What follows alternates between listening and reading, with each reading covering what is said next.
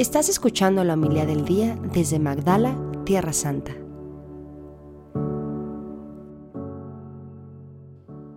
En aquel tiempo, cuando Jesús vio a la muchedumbre, subió al monte y se sentó. Entonces se le acercaron sus discípulos.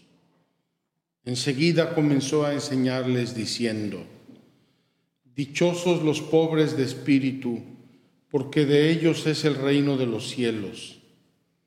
Dichosos los que lloran, porque serán consolados. Dichosos los sufridos, porque heredarán la tierra. Dichosos los que tienen hambre y sed de justicia, porque serán saciados. Dichosos los misericordiosos, porque obtendrán misericordia. Dichosos los limpios de corazón, porque verán a Dios. Dichosos los que trabajan por la paz, porque se les llamará hijos de Dios. Dichosos los perseguidos por causa de la justicia, porque de ellos es el reino de los cielos. Dichosos serán ustedes cuando los injurien, los persigan y digan cosas falsas de ustedes por causa mía. Alégrense y salten de contento, porque su premio será grande en los cielos. Palabra del Señor. Gloria a ti, Señor Jesús. Queridos hermanos, esta solemnidad de todos los santos debería hacernos regocijar profundamente. Debería ser un gran consuelo y un gran aliciente para nosotros. Y vamos a pedirle a Dios para que sea así. ¿Por qué?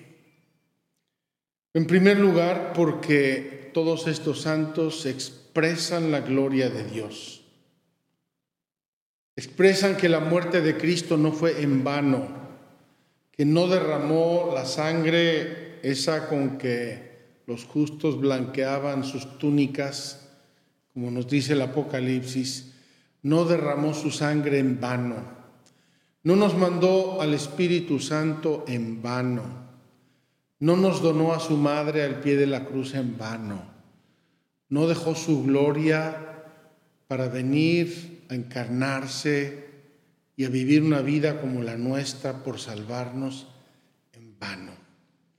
El plan de Dios se ha realizado, el plan de Dios es perfecto y es un plan de amor y nosotros lo contemplamos en esta fiesta de todos los santos. Y quiero fijarme especialmente no en los santos que conocemos. Todos los santos tienen su fiestecita, así se dice en México simpáticamente, a toda capillita le llega su fiestecita. No, no me refiero a esos santos conocidos y celebrados. Me refiero a esos millones y millones y millones de santos anónimos padres y madres de familia que cumplieron con heroicidad su misión de familia, trabajadores humildes, ejemplares, que nunca hicieron nada llamativo, nada brillante, sin embargo agradaron a Dios en toda su vida. Personas muy sufridas, que con un gesto de modestia y de humildad dejan todo en las manos de Dios.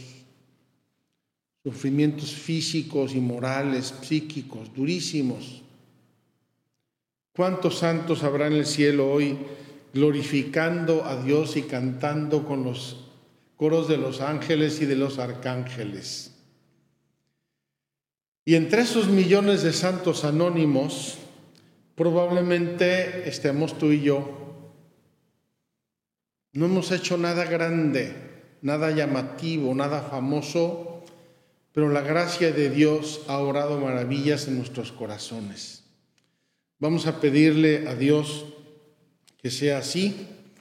Y hoy la liturgia nos habla en primer lugar de toda esa multitud innumerable, incontable, aunque dice contradictoriamente que eran 144 mil.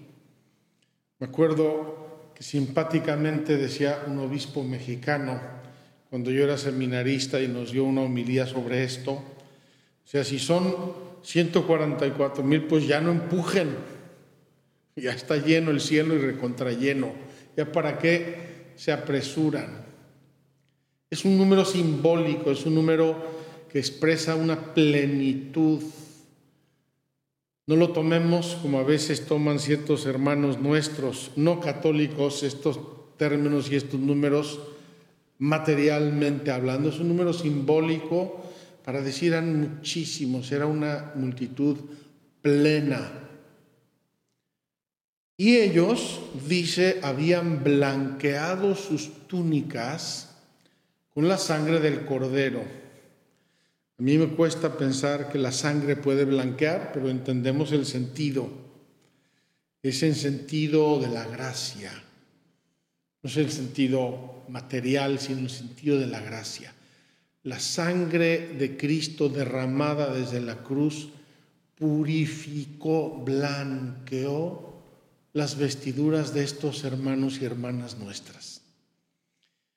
Probablemente tendríamos que pensar aquí en la transfiguración, donde uno de los evangelistas, contemplando a Cristo victorioso y glorioso dice que ningún batanero del mundo ha podido blanquear su túnica tan blanca. Pues aquí está ese batanero que blanquea las túnicas de los santos, de los mártires, de los doctores, de los confesores. Qué gozo para la iglesia pensar en todos estos hermanos nuestros. Y repito, seguramente hay en el cielo muchísimos más santos anónimos, santos que pasaron en su vida inobservados, que los grandes santos que nosotros conocemos y elencamos y celebramos. Quiero terminar con una reflexión sobre el Evangelio, o dos reflexiones sobre el Evangelio. La primera, probablemente el término dichosos ya nos dice poco ¿Cuándo le has dicho tú a una persona en tu vida, te deseo que seas dichosa? Te decimos que seas feliz, felicidades. Deseo que seas feliz. Pero el término dichoso que nosotros aquí, eh, eh, como leemos el Evangelio, o bienaventurado, bienaventurado, que también nos dice poco ahora en nuestra mentalidad, es una tradición, una traducción del griego Macarios. Macarios significa feliz en el grado máximo. Esa felicidad que implica triunfo, esa felicidad que implica realización, esa felicidad que implica gozo, gozo, dicha interior, alegría profunda. Tendríamos que meditar hoy, eh, quizá con un buen diccionario griego-español, no sé si lo vamos a encontrar, eh, la traducción de Macarios. Pero esa palabra en griego, repito, expresa muchísimo más dichosos, bienaventurados, felices, o todas esas traducciones modernas que no solamente pierden significado en el camino, sino, peor tantito, para nosotros son palabras ya muy poco usadas. Cuando hablamos de personas bienaventuradas, creo que ni sabemos lo que significa. Yo no sabría si a ciencia cierta decir una definición de lo que significa bienaventurado. Más o menos me lo imagino, pero no lo sé. Tendríamos que meditar para poder imaginar lo que Jesús quiso decirnos con su programa, lo que Jesús quiso desearnos cuando nos invitó a ser miembros de su reino, soldados de su ejército de amor. Y segundo, hay dos o tres bienaventuranzas que a mí me conmueven mucho y que yo uso mucho cuando hablo con la gente. Pienso sobre todo en dichosos los que sufren. Dichosos los que sufren, dichosos los que lloran. ¿Cuánta gente llora en su corazón? Llora todos los días, llora día y noche por desaventuras que le ha tocado vivir en su vida, por tristezas que han acompañado su ser, su historia personal, su familia, su origen, tantos motivos por los que mucha gente llora y sufre. Y aquí Jesús promete dos cosas maravillosas. Serán consolados. Yo pienso en la consolación de Dios. Si nosotros cuando queremos consolar a alguien, le tratamos de dar lo mejor, tratamos de acercarnos, tratamos de aligerarle su tristeza, su sufrimiento y hacemos todo lo que esté en nuestras manos para hacerlo. ¿Qué será cuando Dios lo haga con los que sufren, con los que lloran?